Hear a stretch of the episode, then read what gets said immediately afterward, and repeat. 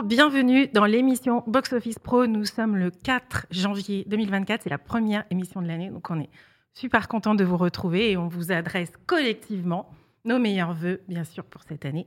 Et quoi de mieux pour la commencer que d'avoir une bonne discussion avec notre président de la Fédération des cinémas français, Richard Patry. Bonjour. Bonjour Marion, bonjour à tous et bonne année, euh, bonne année à tout le monde, bonne année à la profession, vive le cinéma et 2024 sera une grande année, alors bonne année. Allez, on commence bien. Merci, merci d'être avec nous. On est très content de commencer cette année avec toi et de, de pouvoir marquer aussi les, les moments importants de la profession.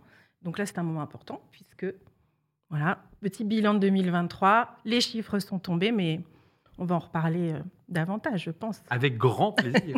on va balayer tout ça. Voilà. Bonjour, et bien sur le plateau, bonjour Julien. Bonjour Marion, euh, bonne année à tous. Ça va Julien? Bah, Ça va très bien. Quand on reçoit Richard, on est très heureux. Je dis Richard, c'est notre blockbuster dans l'émission. C'est ça. c'est promesse d'une salle virtuelle qui se remplit. Euh, tout le monde est content.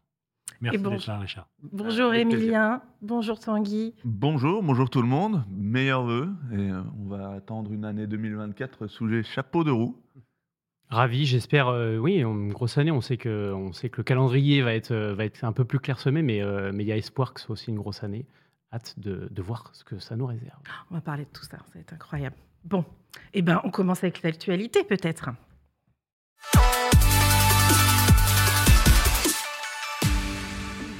On a des petits mouvements dans l'exploitation euh, ces dernières semaines. le, mercato continue, il bat son plein. Euh, c'était déjà l'expression que j'avais utilisée euh, en fin d'année, mais, mais ça, se confirme. Et on voulait, je voulais commencer par, par parler d'un mouvement à Vierzon notamment, où le, Ciné Lumière a été, a été vendu par la famille Fourneau à, Aurélie Delage, bien connue de, de, la profession. Elle était anciennement directrice du Mégarama à Gara et elle est également présidente de la commission de l'éducation à l'image à la, à la FNCF.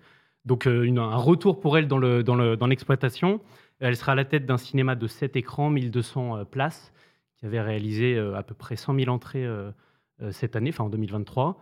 Elle va viser avec ce, site 150 000 entrées à terme. La famille Fourneau, elle, gérait ce, cinéma depuis 2015 et du coup, dorénavant, va se reconcentrer, on va dire, sur, sur son cinéma à, à Romorantin qu'elle avait ouvert en avril 2021. C'est pas 2005 d'ailleurs, non? 2005, j'ai dit quoi 2015 Ouais. Ouais, 2005. Ah, d'accord. Hein.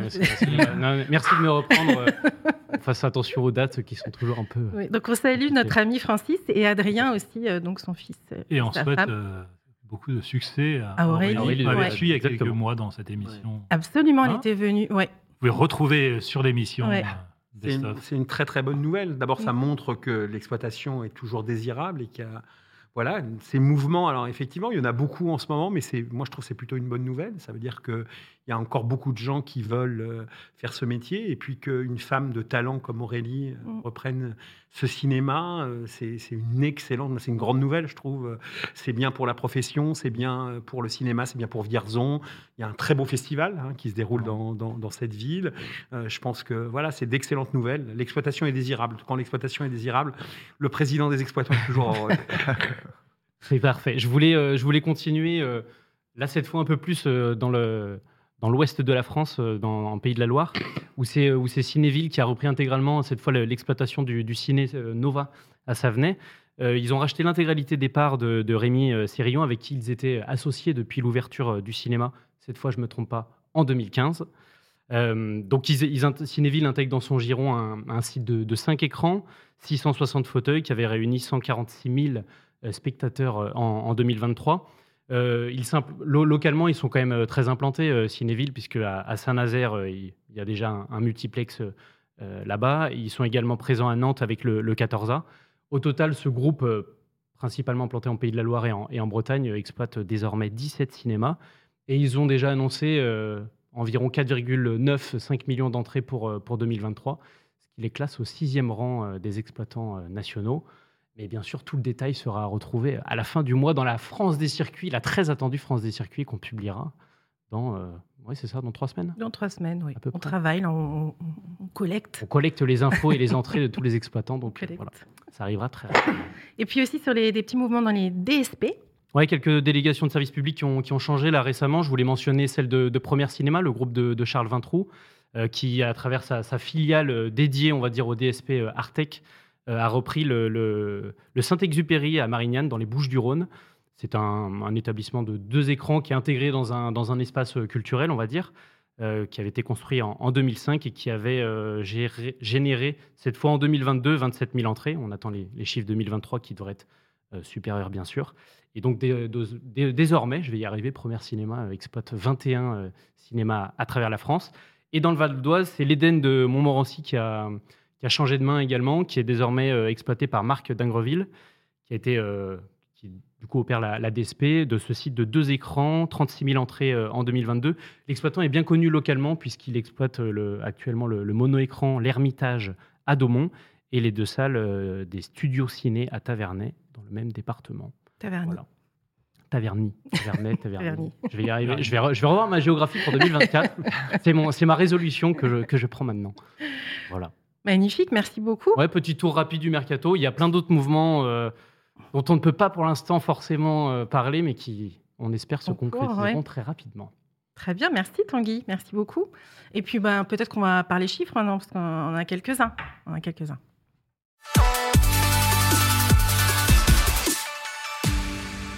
Euh, on commence peut-être par euh, la journée d'hier. Oui, on va commencer par la journée d'hier parce que comme tu le dis, on a beaucoup beaucoup de chiffres à, avoir euh, aujourd'hui. on va faire un rapide tour sur la grosse nouveauté en termes de programmation qu'on a eu de la semaine, c'est Iris et les hommes chez Diafana. qui devrait, selon nos estimations, réaliser entre 28 et 30 000 entrées hors avant-première. Ça le placerait comme étant le film euh, avec le plus d'entrées euh, pour les films de Caroline Vignal, hein, qui avait réalisé Antoinette dans les Cévennes avec la même Laure Calamy, euh, et qui avait fait 15 000 entrées hors avant-première, et ça devrait le placer aussi au-dessus des derniers films avec Laure Calamy en rôle principal, hein, Les Cyclades et Annie Colère. Donc plutôt une très bonne journée hier pour Iris et pour Diafana, mais on a aussi suivi d'autres nouveautés cette semaine. Et je voulais vous montrer rapidement quelques chiffres que je trouvais assez intéressants c'est les entrées à la séance sur ces nouveautés. Et on va le voir sur la, slide suivante. Je trouvais ça intéressant qu'elles nous permettent de mettre en perspective et de mettre en avant aussi les très belles performances de Priscilla euh, chez Harp. Hein. Là, on le voit, c'est euh, la colonne jaune que vous voyez euh, ici qui réalise 22 entrées par séance en moyenne sur sa journée d'hier sur les cinémas couverts par nos outils, hein, Box Office Live et Showtime Dashboard. et donc Priscilla qui a connu un très beau démarrage hier c'est les meilleurs perfs à la séance sur les nouveautés qu'on a suivies. On voit aussi Night Swim, hein, sans surprise, qui réalise des meilleures performances et des entrées à la séance meilleures sur les séances de nuit, mais qui fait quand même un très beau 21 entrées par séance sur les séances de soirée également. Et on voit également euh, le dernier qu'on a suivi, le Moi Capitaine, qui est un peu en dessous des nouveautés qu'on a suivies, mais qui est quand même relativement proche de ce qu'a fait Iris et les hommes euh, hier. Il a fait une belle soirée, euh, moi, capitaine. Oui, exactement. Hein. Il, a, il, a, connu une très belle soirée avec un beau 19-20 heures. Et moi, capitaine, j'en profite pour dire qu'il a eu un très beau label euh, du club Allociné avec une note record quasiment jamais vue sur un film qui traite pourtant de sujets qui peuvent être sensibles. Et donc, ça fait plaisir de voir les spectateurs Allociné se réjouir et encourager un tel film. Complètement. Complètement. Et globalement, on est plutôt sur un bon mercredi, hein. un peu plus faible que la semaine dernière, mais bien plus haut que 2023. Évidemment, c'est l'effet des vacances. Hein. Euh, la semaine précédente de l'année précédente, on n'était pas en vacances. Euh, de quoi nous faire espérer une nouvelle très belle semaine, hein, comme Score a communiqué ce matin, je crois, sur la semaine dernière, qui est un record, euh, qui est une semaine à 6 millions, millions qui sont des chiffres qu'on avait connus en décembre 2019 la dernière fois. Euh, et, n'oublions pas que l'année dernière, à la même période, nous avions un petit film qui n'a fait que 14 millions de spectateurs, qui s'appelle Avatar, je crois, oui, c'est ça. Euh, donc euh, voilà, donc de faire des chiffres, enfin de, battre un, record cette semaine mm. à effectivement plus de 6 millions de spectateurs, c'est quand même, là aussi, il faut quand même, au-delà des, des, très bons chiffres dont on va parler tout à l'heure, c'est quand même, il faut aussi se réjouir de ça, c'est-à-dire que les spectateurs et les spectatrices françaises ont bien repris le le chemin des salles de cinéma. Et au-delà même des blockbusters qui sont absolument nécessaires, ils sont, et vous le disiez à l'instant, très curieux de découvrir plein, plein, plein de choses différentes. Et ça, je pense que c'est la grande tendance de l'année. Absolument. Et on a parlé là des nouveautés, mais euh, on souligne aussi que les continuations continuent très bien leur, leur durée de vie sur les vacances. Donc euh, c'est plutôt assez chouette là sur ces deux dernières semaines. Donc cette semaine de transition entre 2023 et 2024, c'est la plus forte fréquentation depuis décembre 2019 avec 6 euh, millions d'entrées, effectivement. C'est ça, exactement.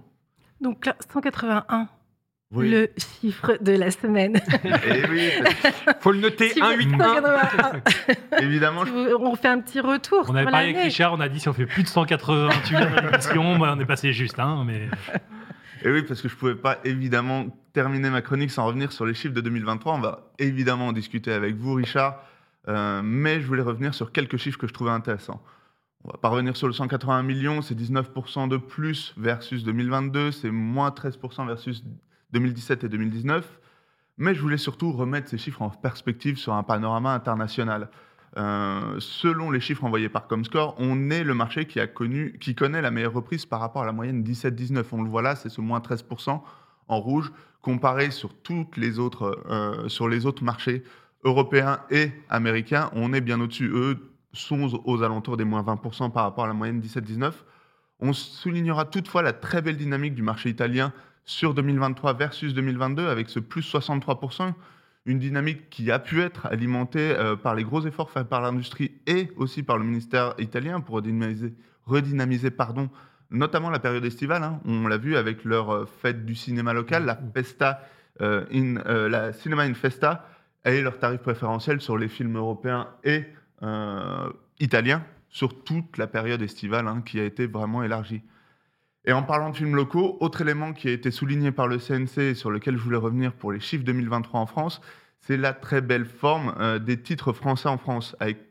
On va le voir sur la slide suivante, hein, mais le retour de trois films français dans le top 10 des films ayant fait le plus d'entrées en 2023.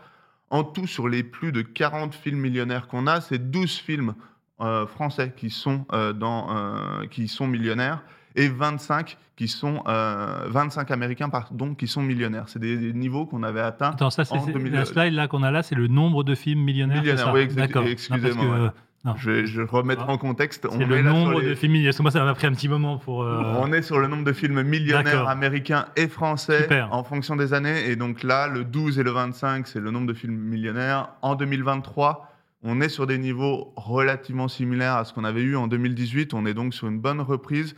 On sait évidemment qu'il y a une offre américaine qui était encore, qui remonte doucement et qui était encore un peu en berne par rapport à ce qu'on avait en 2017-2019. Mais sur l'ensemble de l'année, euh, les films français constituent encore plus de 40% des entrées faites sur l'année. Et on va le voir sur la slide précédente, on est sur un marché sur lequel euh, on, est sur un marché où on a une grande force de l'offre locale comparativement aux autres marchés européens, euh, comme on peut le voir là, où là on est sur le pourcentage des entrées réalisées par les films nationaux, donc films UK pour, pour le UK, films italiens pour les films italiens, pour le marché italien ça souligne plutôt bien l'appétit de nos spectateurs pour notre offre locale, mais aussi la force de notre production locale par rapport aux autres marchés. Et donc ça, c'est vraiment un des piliers qui a très certainement permis aussi ce très bon, euh, cette très bonne reprise en 2023 chez nous. Et puis tu as raison de- de- d'insister sur euh, notamment le marché italien, parce que le marché italien, c'était un marché qui était donné comme quasiment perdu pour la cause. hein. C'est-à-dire que c'était euh, désespérant. Jusqu'au jour où ils ont envoyé Xavier Albert. mais non, mais c'était vraiment un marché qui était, euh, qui était perdu, euh, qui dégringolait année après année, euh, dont en sortie de Covid, on pouvait légitimement se demander s'il allait finir par rebondir. Et donc, euh, il y a encore beaucoup de chemin, parce que certes, ils progressent, mais ils sont encore très loin, très de là où ils étaient euh, auparavant. Mais, euh, mais ça fait plaisir de voir que même dans des situations euh, très compliquées, bah, finalement, euh, l'envie de cinéma euh, peut renaître dans des pays qui ont cette, euh, cette tradition-là. Et donc, ça, c'est vraiment. Et au-delà de ça, vous vous l'évoquiez, mais ce qui est aussi satisfaisant pour nous, il faut quand même le dire, c'est qu'ils appliquent un modèle français. C'est-à-dire que qu'est-ce qu'ils font? Ils dynamisent euh, leur propre fréquentation, c'est-à-dire que voilà. Et le pilier euh, de la réussite euh, de la reprise de la France, c'est bien ça. hein. C'est d'un côté des salles de cinéma. Bien sûr qu'il faut des salles de cinéma. Il faut qu'elles soient accueillantes. Il faut qu'elles soient attractives. Il faut qu'elles soient ouvertes. L'Italie, effectivement, les salles avaient l'habitude de fermer l'été. hein. donc forcément, tous ces mouvements-là, il faut les changer. Et puis de l'autre côté, il faut une production nationale qui, à côté de la production américaine, va s'additionner et va faire en sorte que euh, on va offrir une offre diversifiée. C'est ce que commence à refaire l'Italie. Et puis des opérations d'animation entre tout ça, avec la création, vous en parliez, euh, d'une fête du cinéma. Bon, on va pas dire que nous, ça fait 30 ans qu'on le fait, mais euh, oui, quand même. Euh, mais on peut quand même aussi, ça fait du bien de se le dire, parce que bon, voilà, on, on va parler de 24, euh, tout n'est pas rose, hein, tout n'est pas clair, on a des tonnes de, de problèmes à, à- à gérer et à venir, bien sûr, mais on peut quand même se satisfaire de voir que ce modèle à la française que nous avons construit au niveau de cette profession, qu'il faut vraiment unir, qu'il faut continuer à dire que euh, effectivement, euh, les producteurs, les talents dans ce pays font un boulot formidable pour nous offrir une palette de films diversifiés, euh, que nous faisons nous exploitant un boulot formidable pour offrir des salles, aller à la reconquête du public, offrir des salles toujours et d'écouter le public. hein. Personne n'en parle, mais on est en train complètement de faire bouger le parc de salles qui se reconstruit, qui se redécouvre, la premiumisation, les nouvelles formes d'abonnement, la commercialisation, tout ça, ça change. Regardez ce que c'était il y a 10 ans, tout ça, ça change. Donc voilà, que les autres Européens viennent nous voir, ça fait plaisir. Et que nous, on envoie euh, nos meilleurs chez eux. Bien sûr. Exactement. On, partage. Et puis, bah, justement, tu voulais dire un mot peut-être de 2024. Eh oui. Ah, t'as se déjà les chiffres de 2024 Ouais. Alors, il, y a, il y a des premières projections qui ont commencé à filtrer pour 2024, mais moi, ce que je ne voulais pas forcément parler de ces chiffres-là, mais plutôt vous montrer un peu ce qui peut nous attendre sur 2024. Alors, on le sait, 2024 sera marqué par un line-up américain marqué par les décalages liés à la grève hein, et qui devrait encore offrir de belles opportunités pour les films français et européens. En tout cas, si on regarde les films datés pour l'instant à 2024 et qui ont déclenché le plus d'intérêt chez nos spectateurs à Allociné en 2023. Ça, c'est ce qu'on fait via notre outil tracking organique. On retrouve une très très belle diversité de l'offre, hein, avec évidemment le Dune 2, euh, deuxième partie que tout le monde attend. On retrouve aussi d'autres grosses productions américaines, avec le retour de films cultes comme Gladiator 2, où il faudra voir s'il reste sur 2024, et Alien Romulus. Pas de super-héros non-stop, hein, mais plutôt des anti-héros et des méchants. Peut-être que 2024 sera l'année des anti-héros côté super-héros, avec Joker et Kraven euh, le chasseur. Des titres qui avaient fait bien parler d'eux aussi à Cannes, le prix du jury, hein, Zone of Interest, et euh, Rosalie, euh, côté France. Un autre titre français, le prochain film de Gilles Lelouch, L'amour ouf, qui aussi déclenche beaucoup d'intérêt auprès de notre spectateur. Et à noter la présence d'un titre d'animation, vice-versa, et du biopic euh, sur Bob Marley. Donc un appétit des spectateurs pour une grande diversité de films qui devrait sans doute être bien rassasié sur cette nouvelle année 2024. Merci, Emilien. Je vous en Ça fait envie quand même. Oui. Mm. Bon, ben, on va commencer tout de suite euh, avec notre, notre invité.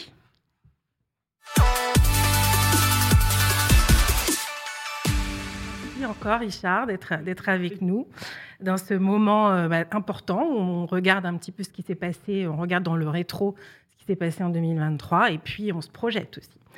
Et alors moi, j'ai envie de te poser une question. Effectivement, depuis, euh, donc les chiffres sont tombés à 7 heures du matin le 2 janvier. Et effectivement, mais depuis, euh, tu es, on te voit euh, intervenir donc dans les colonnes du Figaro, euh, des Échos aussi, je crois, et dans divers euh, médias. En quoi c'est important pour euh, la profession, justement, d'avoir cette visibilité-là sur le, métier de l'exploitation et du cinéma en plus général Oui, au- au-delà du, euh, du métier de l'exploitation, c'est vraiment euh, l'importance que le, cinéma tient une part à, part en France Euh, et que aujourd'hui euh, les médias euh, s'intéressent à ça. Ce- C'est vrai que euh, il y a une actualité très forte hein, sur plein d'autres sujets. hein. Euh, voilà, il y, y a la guerre en Europe, il y a la guerre. Euh, au Moyen-Orient. Enfin bon, il y, a- plein, plein, plein de choses qui se passent, mais quand même, euh, ce qui est important, c'est que aujourd'hui, la salle de cinéma et le cinéma en général, la pratique cinématographique euh, intéresse encore euh, les médias en France. Ça veut dire que on réussit à faire ce, travail de faire en sorte que le cinéma reste demeure la pratique culturelle préférée de nos concitoyens.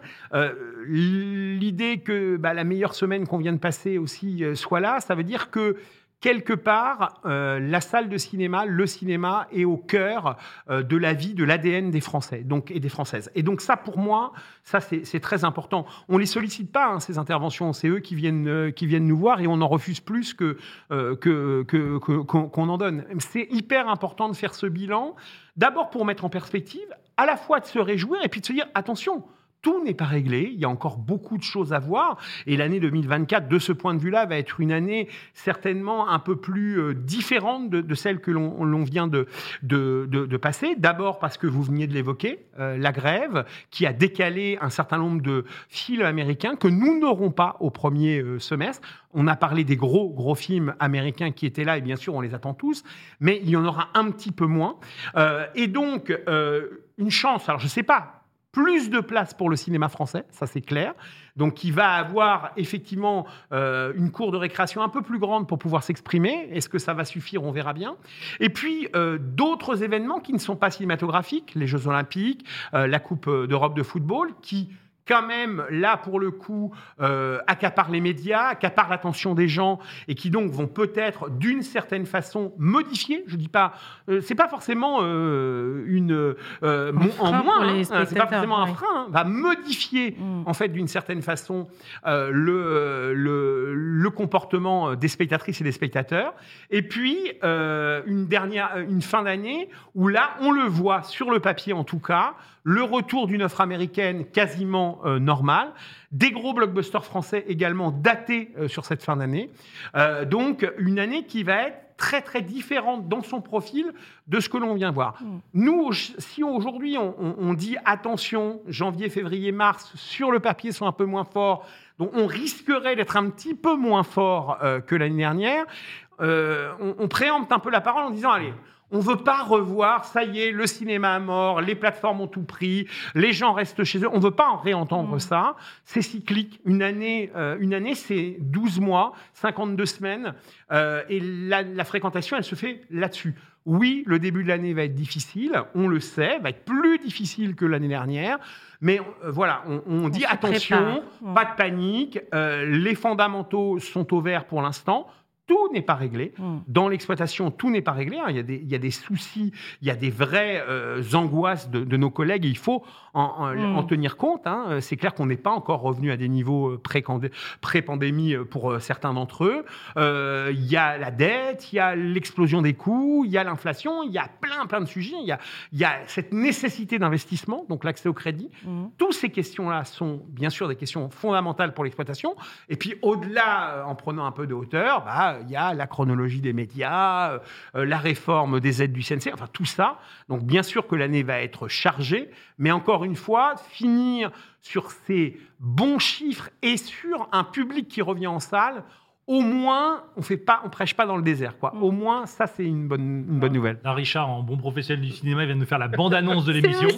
voilà tout ce que vous allez pouvoir euh, découvrir dans cette émission. Donc maintenant, on va rentrer dans le dans le détail des différentes parties, peut-être en commençant par la partie euh, rétroviseur pour se dire finalement, euh, quand on regarde ce qui s'est passé euh, en 2023, qui est une très, belle, une très belle année, mais une année contrastée, quels sont les, grands enseignements que tu en tires sur ce que les salles de, cinéma ont réussi à faire, ce, a, ce qui s'est vécu, et quelles sont finalement les leçons de 2023 Les leçons de 2023, c'est d'abord de de croire en ce qu'on fait. Et, les exploitants et les exploitantes sont des gens formidables. Parce que c'est des gens qui, même si on le sait, euh, ils ont un peu tendance à, je ne veux pas dire se plaindre, mais à toujours se dire, ouais, euh, si ça marche bien, ça marchera un peu moins après, euh, moins bien, donc faisons attention. C'est quand même des gens qui n'ont jamais baissé les bras. Et ça, moi, je, trouve ça formidable. et les leçons qu'ils en tirent, c'est qu'il ne faut surtout pas se reposer sur ses lauriers il faut continuer à écouter le public. Et je pense que c'est ça qui est fondamental, c'est que euh, mes collègues ont compris euh, que le, le, nœud du problème, c'était le public, et qu'il fallait écouter ce qu'il voulait. Alors qu'est-ce qu'on a fait? Bah, On a éditorialisé beaucoup plus les choses. Et aussi grâce à l'aide des distributeurs hein, qui nous ont offert plus d'avant-premières. Je pense, on n'a pas de statistiques là-dessus, mais je pense qu'il n'y a jamais eu autant d'avant-premières avec équipe de films en France euh, que l'année dernière. Je veux dire, les réalisateurs et les réalisatrices ont pris leur bâton de pèlerin et sont venus éditorialiser les films dans toutes les catégories. On a accueilli énormément euh, de, de choses. Et puis, nous-mêmes, dans nos salles, on a fait plein de choses. Euh, on en parle très peu, mais la, politique euh, des 16-25 ans euh, du CNC avec la mise en place de ces ciné-clubs, dans lequel il se passe des choses, mais formidables, mais, mais vraiment formidables. Quand vous voyez, moi, dans un de mes cinémas, l'Omnia, que vous faites un complet dans la grande salle, 500 places pour Psychose, c'est quand même pas un nouveau film, Psychose, hein. Tout ça parce que vous mettez un, un- un- un universitaire qui vient présenter le film, etc. Et vous avez un public, mais attention, c'est que des Donc voilà, ces cinémas de quartier qui reviennent, tout ça. Donc, ce que mes collègues ont compris, c'est que voilà, mettre l'affiche dans le caisson ou euh, sur un, écran dynamique, ça suffit plus. Il faut travailler, il faut écouter le public, attendre ce qu'il veut, euh, l'accueillir dans des meilleures conditions de confort. La premiumisation, c'est pas uniquement de faire des salles ICE euh, ou des salles IMAX. hein. La premiumisation, c'est changer ses fauteuils. Olivier Aubry à Bayeux, qui remplace ses fauteuils, il en met moins. Euh, pour donner plus de confort, Euh, ben voilà, c'est ça aussi, ça aussi, c'est de la Il premiumisation. y a eu un gros, beaucoup Il d'investissements en fait. il y a eu un gros bond d'investissement, et, et il va y en avoir dans les années, pour écouter le public et euh, donner au public ce qu'il attend, c'est-à-dire une expérience de qualité pour euh, que le cinéma reste le meilleur endroit du monde pour voir un film. Et alors, il y a eu beaucoup d'investissements, tu disais, donc, et en même temps, il y a toujours, euh, comme tu disais, les difficultés justement de d'équilibrer aussi les trésoreries pour continuer à investir aussi dans les salles. Alors, c'est le, c'est le problème majeur hein, euh, actuellement. Euh, au niveau des comptes d'exploitation, par contre, là, c'est beaucoup moins rose parce que on est dans une situation où nous avons choisi, euh, grâce au travail de la commission euh, euh, sociale de la fédération, présidée par Odile Tarizo, nous avons choisi d'accompagner nos salariés en accompagnant l'augmentation des salaires pour essayer de compenser au maximum l'inflation que nos salariés avaient à subir. Mais c'est des charges en plus. Euh, nous avons euh, bien sûr, euh, d'une certaine façon, subi l'inflation, mais sans pouvoir la répercuter à fond sur le prix des places, parce que on, on attend le chiffre, on n'a pas encore le, le- le chiffre. Mais je vous fais le pari qu'en 2023, euh, le prix moyen des places de cinéma sera, aura encore moins progressé que l'inflation. on a subi la pire crise possible sur nos charges fondamentales que sont l'énergie, en particulier l'électricité, hein, plus 25% au minimum. Nous avons des collègues qui ont doublé leur facture énergétique alors même qu'ils avaient économisé 30% d'énergie.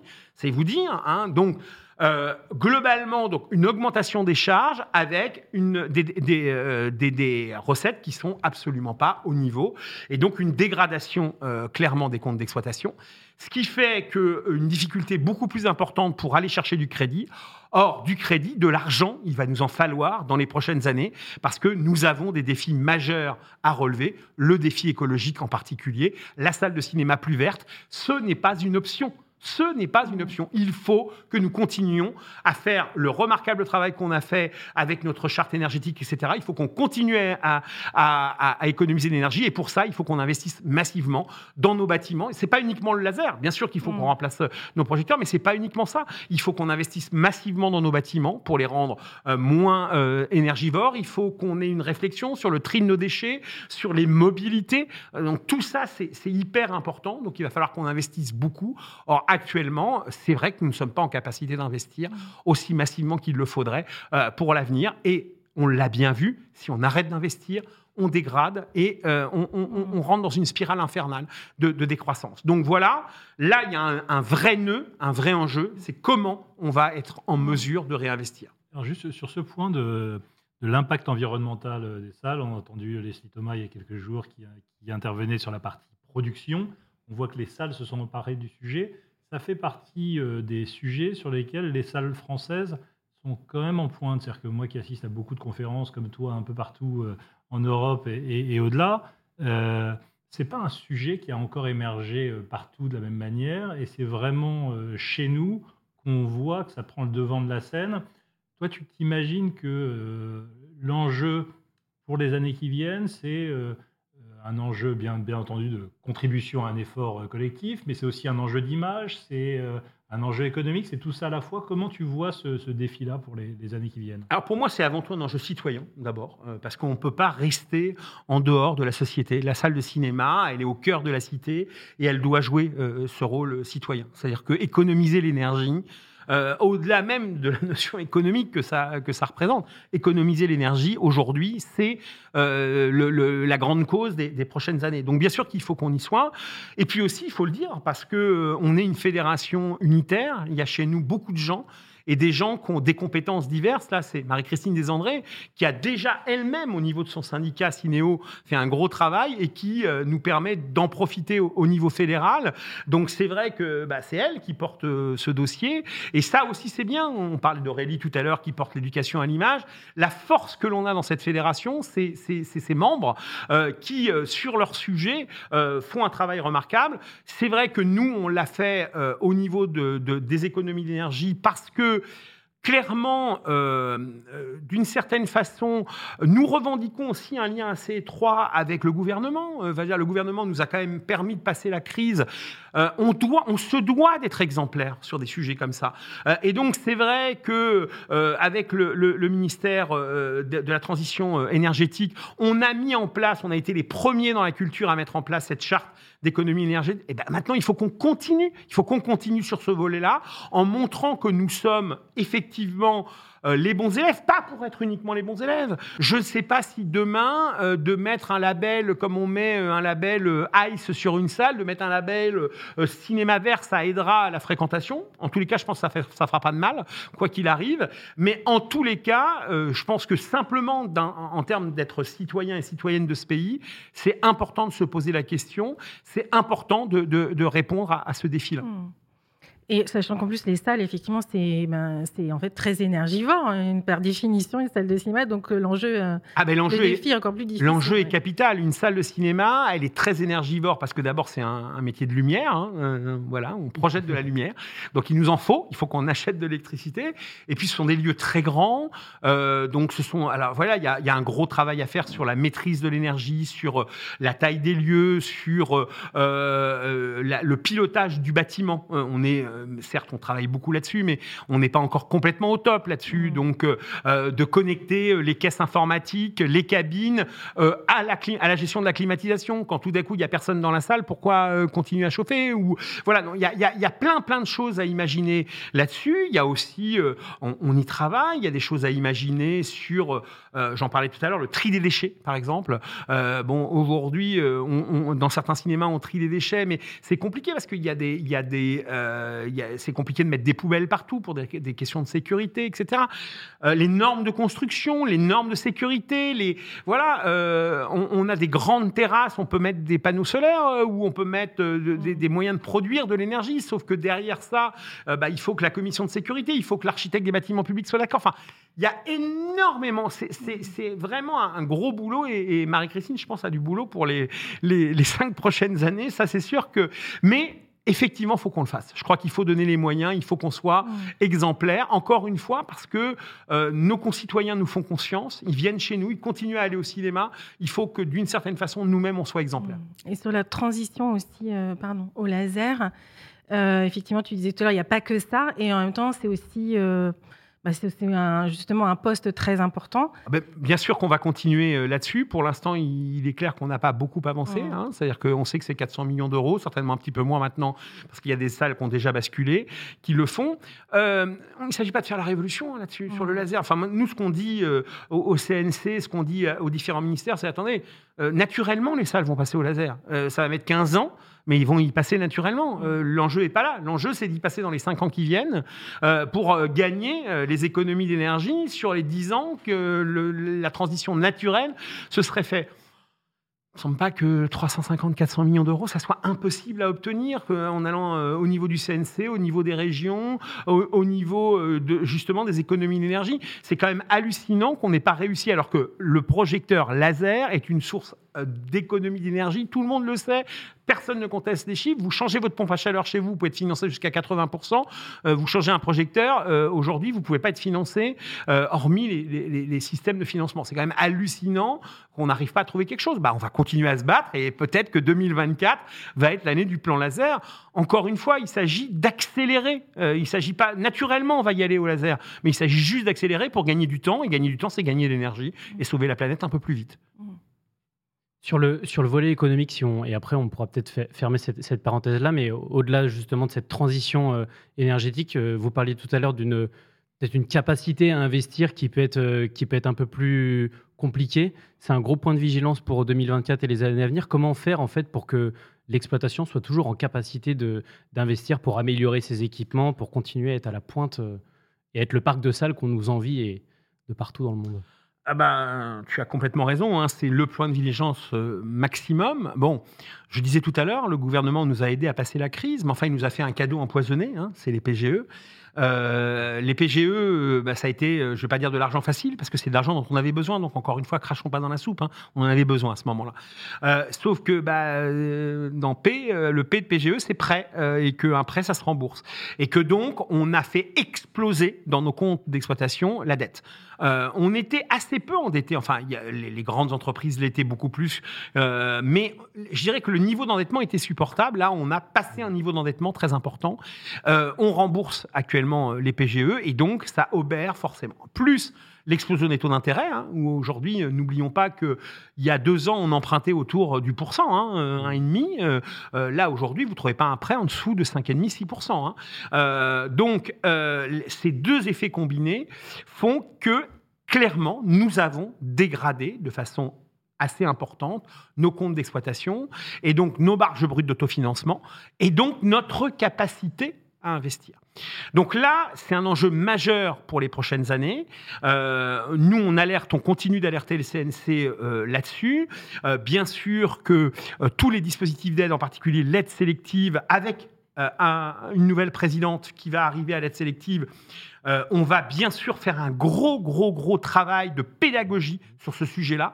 C'est-à-dire qu'en particulier pour nos collègues les plus petits, les petits et les moyens, qui ont eux aussi une nécessité d'investir, il va falloir leur donner les moyens d'investir.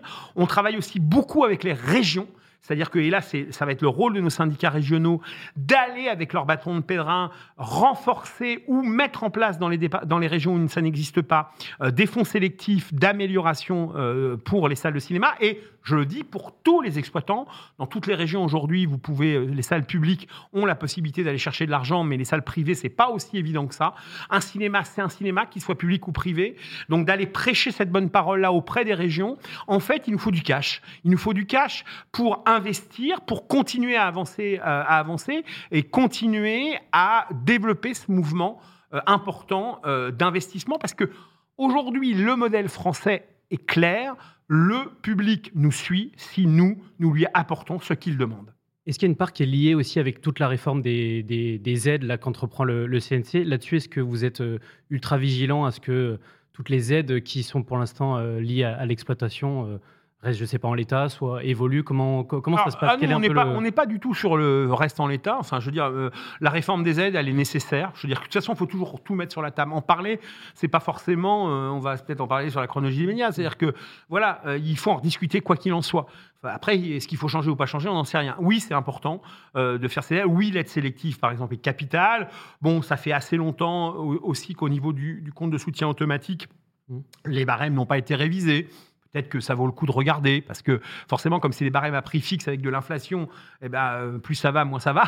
Donc, euh, plus le taux de retour euh, pour l'exploitation baisse, c'est normal, c'est un mouvement, voilà, c'est comme les satellites. Plus ça va, plus ça descend. De temps en temps, il faut leur redonner un petit coup pour remonter dans la stratosphère. Peut-être que là, sur le, sur le compte de soutien automatique, il va peut-être falloir qu'on redonne un petit coup pour remonter un peu, pas un niveau stratosphérique, allez, on va aller dans les couches basses de l'atmosphère, mais il faut peut-être remonter un peu. Donc voilà, oui, bien sûr, c'est des sujets sur lesquels on travaille et sur lesquels on est très vigilant. De toute façon, la capacité d'investissement, d'exploitation dans tous les secteurs, hein, ça aussi pour les grands, hein, euh, voilà, il faut que chacun des exploitants ait aujourd'hui la capacité d'investir pour l'écologie, bien sûr, mais au-delà de ça, pour le confort, l'accueil du public, les nouvelles technologies, tout cet ensemble pour euh, continuer à faire que ce parc reste le meilleur parc du monde. L'année 2023 a été aussi riche en, en rapports, études diverses et variées, qui amènent, qui ouvrent des réflexions. Euh, il y en a une en particulier qui est importante parce qu'elle touche au financement, mais elle touche aussi à l'offre de films. C'est tout ce qui touche à l'art et essai et à, l'évolution euh, du financement de, cette partie de, l'offre. quelle est aujourd'hui la, position euh, de la fédération sur ce sujet? Comment tu entrevois les, réflexions qui s'amorcent sur le sujet? Alors, la réforme de l'arrêt essai, elle est nécessaire, personne ne la conteste. Alors ça, là-dessus, euh, ça tout le monde le, le dit, et, et Marion le sait, puisqu'on on, on fait ensemble le tour de France des syndicats, et, et donc on intervient. Il n'y a pas un syndicat dans lequel euh, quelqu'un est content de, de- de l'arrêt essai, ce qui est quand même hallucinant. C'est quand même un dispositif à 18 millions d'euros, et euh, globalement, tout le monde se dit, euh, ouais, bah, c'est plus aussi, euh, aussi fluide que ça l'était. Alors, euh, oui, elle est, capitale, cette réforme de la RSC. Bon, la première chose, c'est de continuer à se battre pour euh, que ces 18 millions se transforment en 19 ou 20. euh, parce que quand vous êtes dans une réforme d'incitation, euh, bah, si vous voulez inciter les gens à faire mieux, ça veut dire qu'il faut que vous récompensiez ceux qui font mieux. Et si vous récompensez ceux qui font mieux, eh bien forcément, vous avez besoin de plus d'argent. Donc déjà, euh, c'est une première bataille, mais de se dire, euh, bon, voilà, il va falloir qu'on arrive à euh, encore augmenter. Et ça a fonctionné, puisqu'effectivement, c'était incitatif. Et, et, et ça marche de mieux en mieux. et il y en a de plus en plus, hein, plus, de la moitié du parc. Donc ça, il faut que ça continue. Là aussi, c'est le mouvement permanent. Euh, alors après, euh, attention euh, à, on va dire, deux grandes, tendances sur la RSA qui, nous, sont notre discours principal.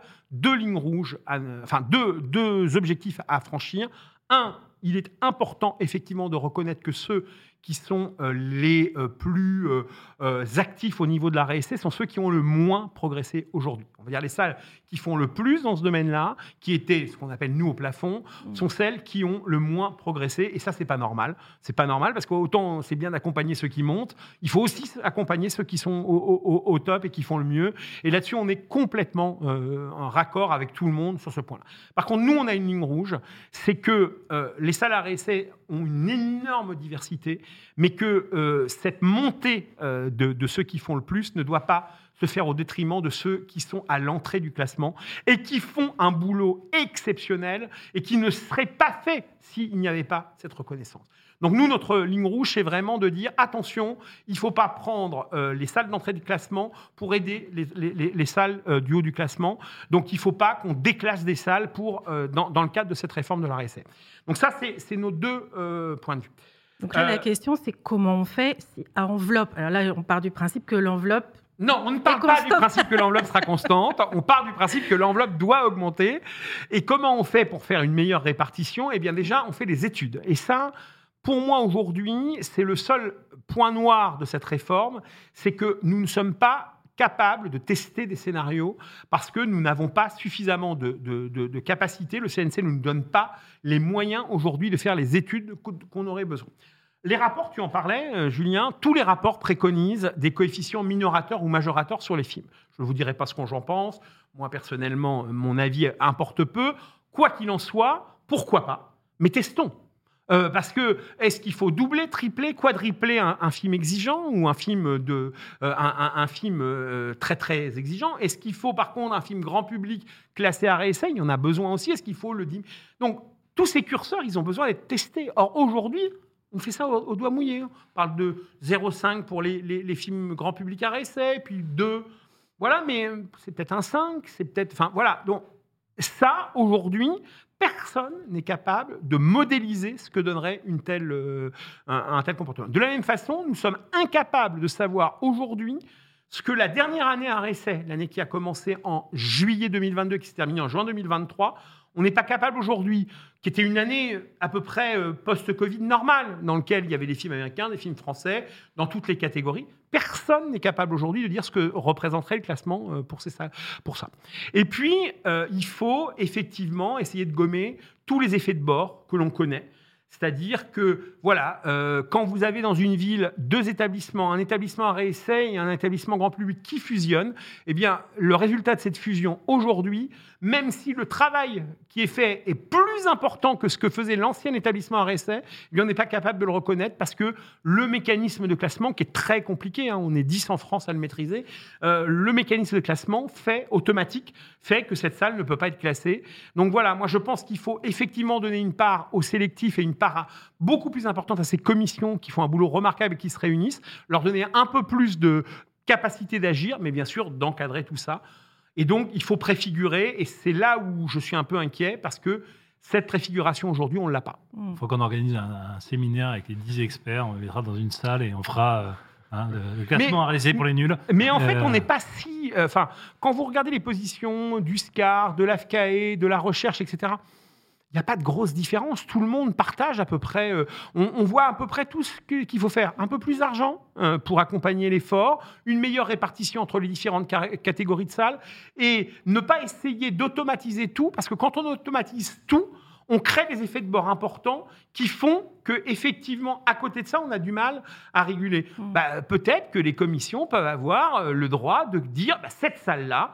Incontestablement, elle fait un travail à RSC. Elle ne rentre pas dans les, dans les statistiques, elle ne rentre pas dans les clous pour telle et telle raison, mais on la classe quand même. Cette salle-là, bah, peut-être qu'il faut la déplafonner. Et puis, je vous dis, toute cette problématique du Mm. poids des films, bah, là aussi, c'est assez important de regarder. Parce qu'on recevait euh, effectivement il y a 15 jours Martin Bidou, donc, euh, qui est Autre expert de la RSC. autre Il fait partie des expert. 10, je crois qu'il fait partie des 10, c'est possible. Il fait partie des 10, qui effectivement euh, expliquait que Oscar, ils étaient un peu plus favorables à une réforme axée sur la diffusion, puisqu'au niveau animation, les salles purement à réessai étaient déjà euh, au plafond, en fait. Et d'autant plus que les films à réessai aujourd'hui, à moins de 50 copies, ont la vie un peu plus dure qu'elle l'avait auparavant, avec des plans de sortie plus larges, mais, euh, mais des vies plus courtes. Je- je- tout doit être posé sur la table. Mm. Encore une fois, la seule chose qu'il faut vraiment, sur laquelle il faut vraiment être vigilant, c'est de se dire que d'abord, il n'y a pas de grosse différence de point de vue entre euh, tous les acteurs de l'exploitation et même de la distribution sur la RSA. Il y a- je ne pense pas. Et qu'il faut surtout avoir des chiffres et préfigurer, Mm. faire, des, faire des tests pour voir ce que ça donne, pour ne pas générer. Enfin, c'est très très compliqué hein, la RSA. Donc euh, voilà, donc il faut vraiment euh, se, se dire qu'il faut vraiment travailler sur des chiffres. Alors, dans les autres très gros sujets euh, de l'année, mais qu'il va falloir qu'on arrive à traiter en quelques minutes, euh, attention, je balance le sujet, la chronologie des médias. Euh, 2024, c'est une année de revoyure euh, sur la- le sujet de la chronologie des médias.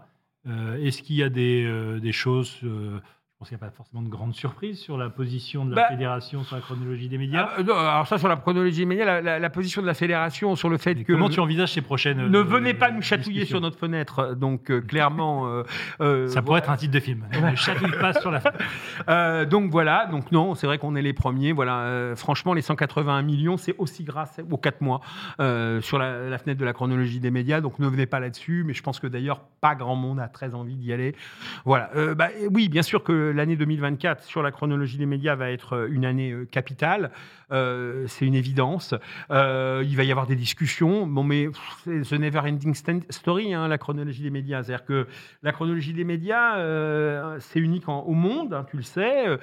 C'est un, outil précieux qui, permet effectivement de protéger la salle de cinéma, qui, permet de mettre en avant tous les diffuseurs par rapport à leur participation. Voilà, il y a nulle part au monde, on a un groupe comme Canal qui, qui est aussi, aussi au centre de, de tout ce qui se passe dans le cinéma. Hein. 200 millions d'investissements par an sur les films, c'est pas rien. Euh, donc on a besoin de, ce groupe-là, donc il faut pas trop le déstabiliser. Puis on a aussi besoin, faut pas fermer la porte aux nouveaux entrants, hein, qui eux aussi euh, peuvent amener des choses. Et puis on a euh, un service public du cinéma avec des, des chaînes gratuites, TF1, M6, euh, France Télévisions, qui ont aussi un rôle important à jouer. Je pense qu'il faut réécouter tout le monde. Je pense sincèrement que ne sera pas l'année de la grande révolution. J'ai pas l'impression que tout le monde ait envie de bouleverser complètement cette chronologie. En tous les cas, moi, je le ressens comme ça aujourd'hui. Je pense qu'on va discuter, on va ajuster à la marge pour faire en sorte que tout le monde vienne. Sur 2023, il y a quand même un sujet que, ce que je voulais évoquer avec vous, qui est quand même euh, un sujet qui justement re- se relie à, à Aurélie, c'est l'éducation au cinéma. Vous dire que nous avons de très grandes inquiétudes sur ce sujet. Mhm. hein.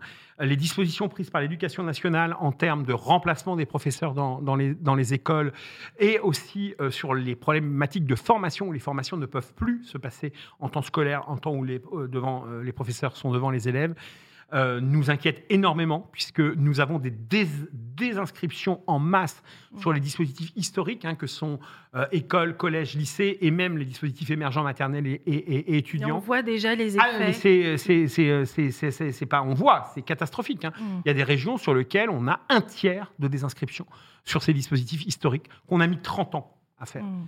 Et le succès, les 181 millions d'aujourd'hui, c'est aussi cette politique exemplaire que font les salles de cinéma avec l'éducation nationale, parce qu'il y a des, enseignants formidables qui font un boulot formidable sur l'éducation au cinéma. On est en train, là, de laisser filer ça, alors même que le président de la République nous dit que l'éducation à la culture est un, axe majeur. Donc, si pour répondre à cet axe majeur, on sacrifie le dispositif euh, qui fonctionne le mieux sur, les, sur, euh, sur euh, l'é- l'éducation artistique et culturelle, eh bien, on est en train de se tirer une balle dans le pied. Et donc, pour nous, c'est un vrai, vrai sujet d'inquiétude.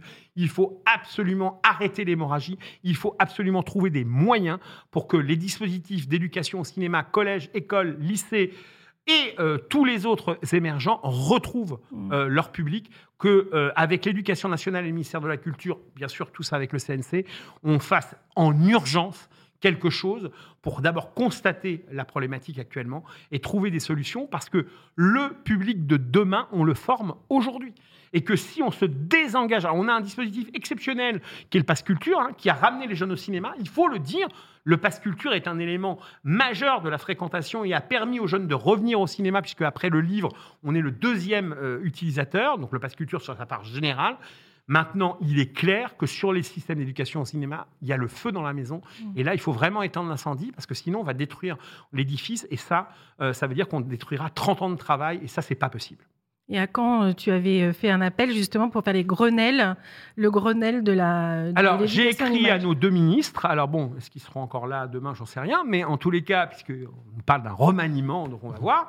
Mais en tous les cas, euh, quoi qu'il en soit, il y a une urgence. Mm. Et nous, on va pas lâcher l'affaire avec Mm. Aurélie. On va continuer à se battre. Parce que, encore une fois, la formation du public... De... Alors, hormis... Et là, je là, c'est, je suis pas... Je prends pas de la hauteur. parce que je parle... La formation euh, du public de demain, elle se fait aujourd'hui. Au-delà de ça, je pense qu'il est quand même capital de former au cinéma et à la lecture des images dans le monde dans lequel on vit. Je pense qu'aujourd'hui, c'est quand même une, une de, de- de la formation fondamentale. Effectivement, c'est probablement un sujet qui dépasse l'enjeu Bien de sûr. la salle de cinéma. Bien- On bien recevait il y a quelques semaines Justine Rist, la directrice générale de YouTube en France. On voit qu'avec la quantité d'images que, que consomment les jeunes, nos enfants, euh, effectivement, l'importance de savoir apprivoiser, décoder devient de plus en plus critique. Donc c'est un Bien sujet sur lequel le cinéma a une vertu euh, qui dépasse euh, la consommation en salle. Ah bah c'est une évidence. Je pense que c'est même un enjeu citoyen. Euh, mais mais, mais au-delà de ça, enfin, je veux dire, au-delà de cet enjeu citoyen, ce qui est aussi capital, c'est que euh, nos, aînés, quand ils ont créé ces dispositifs, avaient bien cette vision à la fois euh, éducative, mais aussi de comportement social. On voit bien comment c'est important d'aller dans, un- dans une salle de cinéma.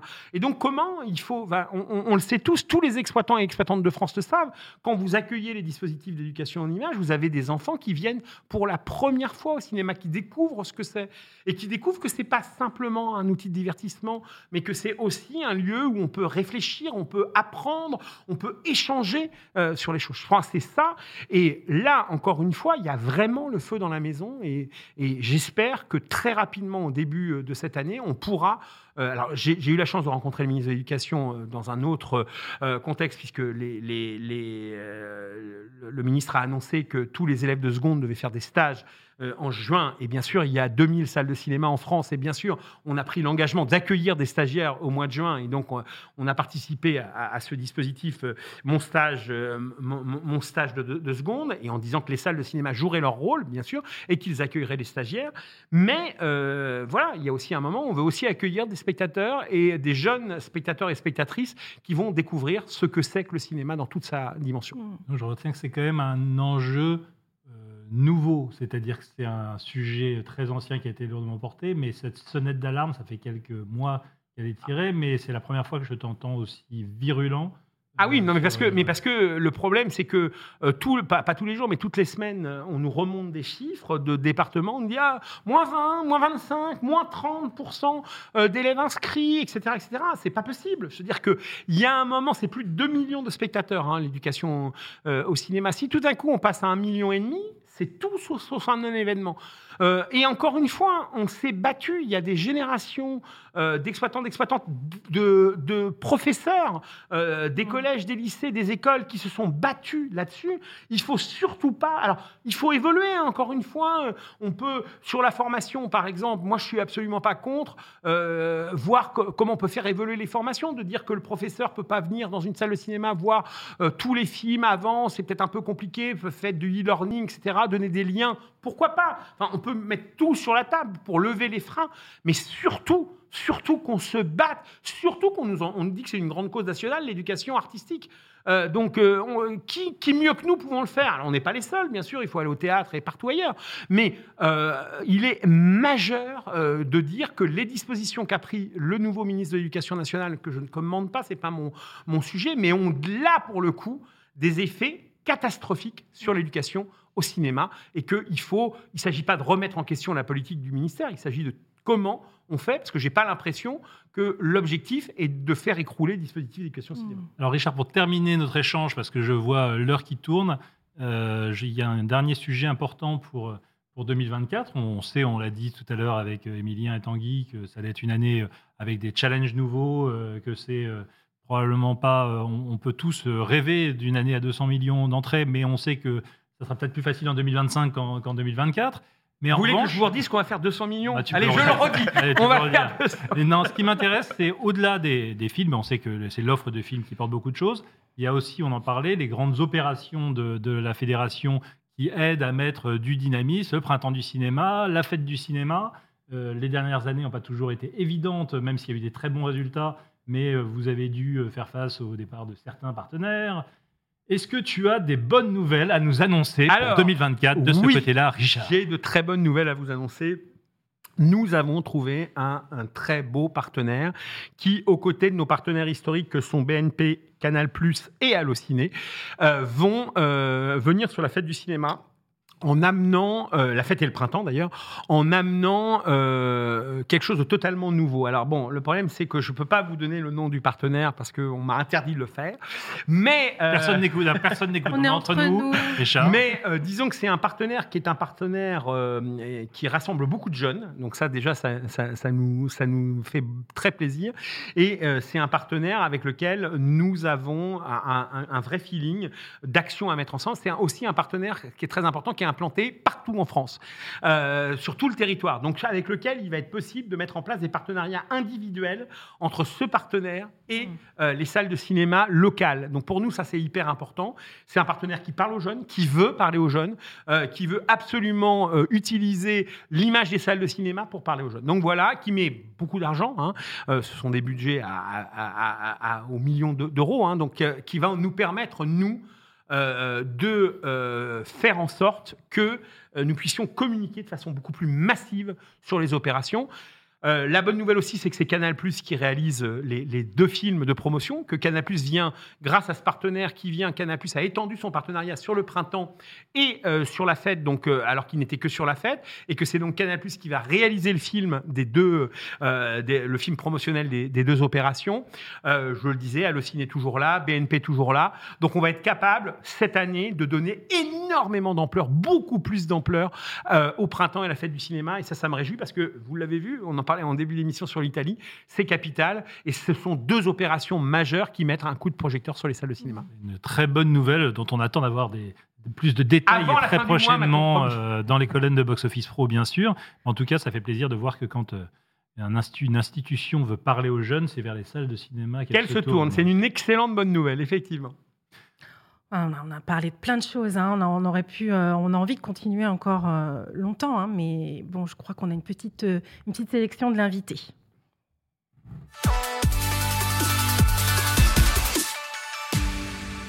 J'ai concocté une petite question pour. Oui, petite, petite question pour, pour terminer et pour se projeter toujours sur, euh, sur 2024. Euh, cette fois, c'est avec ta casquette personnelle, Richard, que je pose cette, cette question. En tant que cinéphile, quels sont les trois films que tu attends le plus de découvrir en 2024 C'est la question qui a agité toute la profession ces derniers jours. On veut enfin avoir la euh, réponse. ah, non, mais c'est surtout la question qui personnellement me fâche avec euh, 99% euh, des distributeurs de films. Non, euh, alors, euh, bon, bien sûr, comme tout le monde d'une, euh, c'est une évidence parce que, euh, bon, parce que Denis Villeneuve, parce que Timothy Chalamet, parce que tout le reste et parce que, euh, voilà, enfin, la bande-annonce est la plus euh, jouissive euh, possible et imaginable. Euh, pff, euh, euh, Rosalie peut-être parce que euh, vu à Cannes, parce que là aussi euh, ce qu'on peut faire de, de, de- de très euh, différent, euh, de, de très euh, euh, voilà ce que le cinéma français peut amener euh, de. Alors bon le film est pas le film est un peu plombant, hein, mais euh, mais euh, euh, problème. mais pas simple, mais, mais, mais, mais tellement magnifique, tellement exceptionnel. Euh, voilà où euh, vous, vous, vous en parliez, la, la palme, enfin pas la Palme d'Or, mais le Grand Prix euh, du, du Mhm. Festival de Cannes. Et puis le troisième, allez, un film sur lequel je suis allé sur le tournage cet été, Mhm. parce qu'il y a eu deux jours en Normandie euh, de tournage. euh, Monsieur Aznavour, euh, voilà, euh, de Grand Corps Malade. Euh, voilà, c'est hallucinant. Moi, je, on était sur un bac sur la scène. On était censé être à New York. hein. Je ne sais pas si Charles Aznavour a pris un bac sur la scène, mais en tous les cas, il était censé prendre un bac à New York. Et là, j'étais en face de Charles Aznavour, alors que le maquillage est quasiment inexistant. Euh, Enfin, fabuleux. Et puis, Grand Corps Malade et, et son complice, on, on sait euh, euh, tout ce qu'ils sont capables de mettre dans le cinéma. Donc voilà, mais euh, plein d'autres. hein. je pourrais en citer 10 euh, dont j'ai très envie. voilà, ouais, personnellement, j'ai très envie de voir aussi vice versa, pour être très clair, Bien parce sûr. que j'avais adoré le premier. Enfin bon, mais il y en a plein d'autres. donc voilà, comme je suis un fan du Royaume, j'ai envie de voir Moustapha. Enfin bon, ouais, Il y en a plein. Il y, en a énormément. Et voilà, en tous les cas, le cinéma français nous offre de belles émotions. Et, et euh, voilà, je pense, euh, voilà, Monte Cristo aussi, je pense aussi, ça va être euh, très très bien. Enfin bon, bref, non, c'est. Une belle année quand même qui peut se profiler. oui, il y a une très très belle année et surtout, encore une fois, ce qui est ma- magique, c'est cette diversité. C'est euh, c'est le fait que malgré que nous ayons plus de 130 ans, on est capable toujours de s'asseoir dans une salle et de s'émerveiller. Voilà, euh, quand simplement, euh, simplement en, en voyant ce que les créateurs, les créatrices sont capables de faire, ça c'est magique. La diversité euh, est, est- est- est fabuleuse et, la diversité est mère de, de notre salut. Donc on l'a compris aussi en France. Je crois que c'est aussi ça qui est, qui est, qui est assez in- intéressant. Faire vivre cette magie et continuer à la transmettre aux jeunes générations, je pense que c'est Et pas aux jeunes d'ailleurs, même aux vieux. mais qui l'ont déjà bien intégré. Merci beaucoup. Merci Richard pour ta passion et l'amour du cinéma que tu arrives à, à nous transmettre, à transmettre à tous. Merci, à vous en tous les cas. venu. Et continuez, continuez, continuez. C'est toujours très intéressant de de- de- d'être informé par Box Office quand on est Merci. exploitant. Merci Richard. Merci. Bonne année, bonne année encore euh, à tous. Et Marion, on se retrouve dans deux semaines. Peut-être pas le jeudi, mais Peut-être un autre. Ah, euh, Peut-être. Un autre jour, mais c'est comme le nom de ton sponsor. On ne peut pas encore donner le. On peut pas le dire jour. encore. Mais voilà. Merci beaucoup merci. à tous. Merci et puis, euh, ben, bonne journée. On se retrouve dans 15 jours.